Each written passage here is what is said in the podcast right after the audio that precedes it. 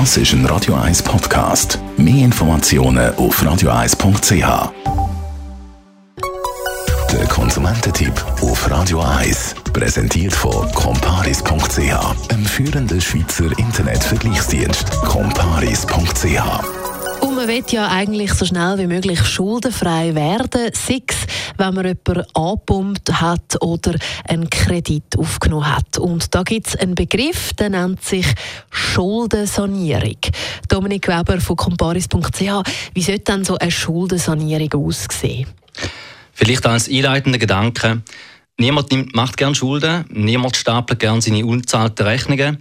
Aber es kann natürlich Situationen geben im Leben, wo es finanziell knapp wird oder wo man einen Zahlungsaufschub oder einen Kredit braucht.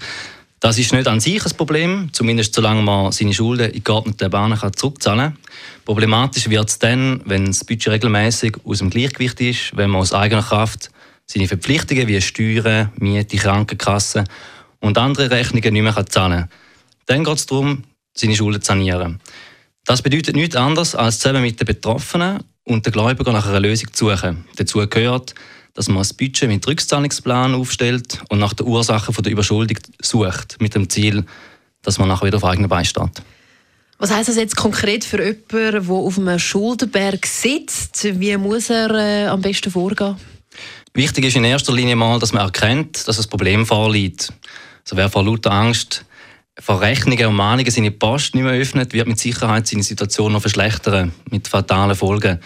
Darum ist es enorm wichtig, dass, dass man sich mit jemandem austauscht und anvertraut und nicht einfach den Kopf ins Sand steckt. Wer in einer schwierigen finanziellen Situation ist, der wendet sich am besten an die Schuldenberatung. Die weiß nämlich ganz genau, wie erfolgreiche Schuldensanierung funktioniert und hat auch in fast allen Kantonen Anlaufstellen, wo man kompetent beraten wird. Was sicher keine gute Lösung ist, ist, wenn man einen Kredit aufnimmt, um einen anderen Kredit zurückzuzahlen. Das führt nämlich dazu, dass der Schuldenberg im Endeffekt einfach noch größer wird. Was man auch vermeiden sollte, ist, sich an einen unseriösen Schuldensanierer zu wenden. Und wie erkennt man dann so einen unseriösen Schuldensanierer?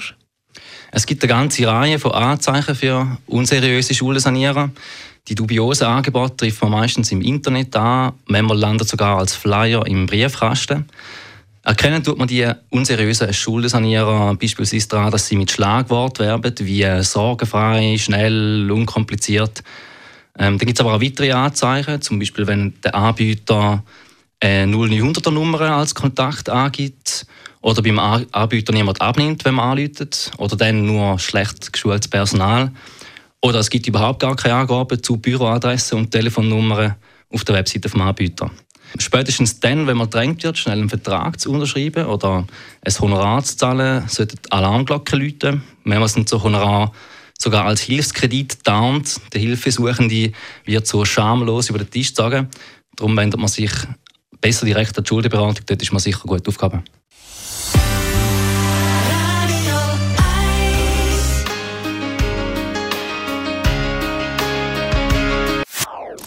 Das ist ein Radio 1 Podcast. Mehr Informationen auf radio1.ch.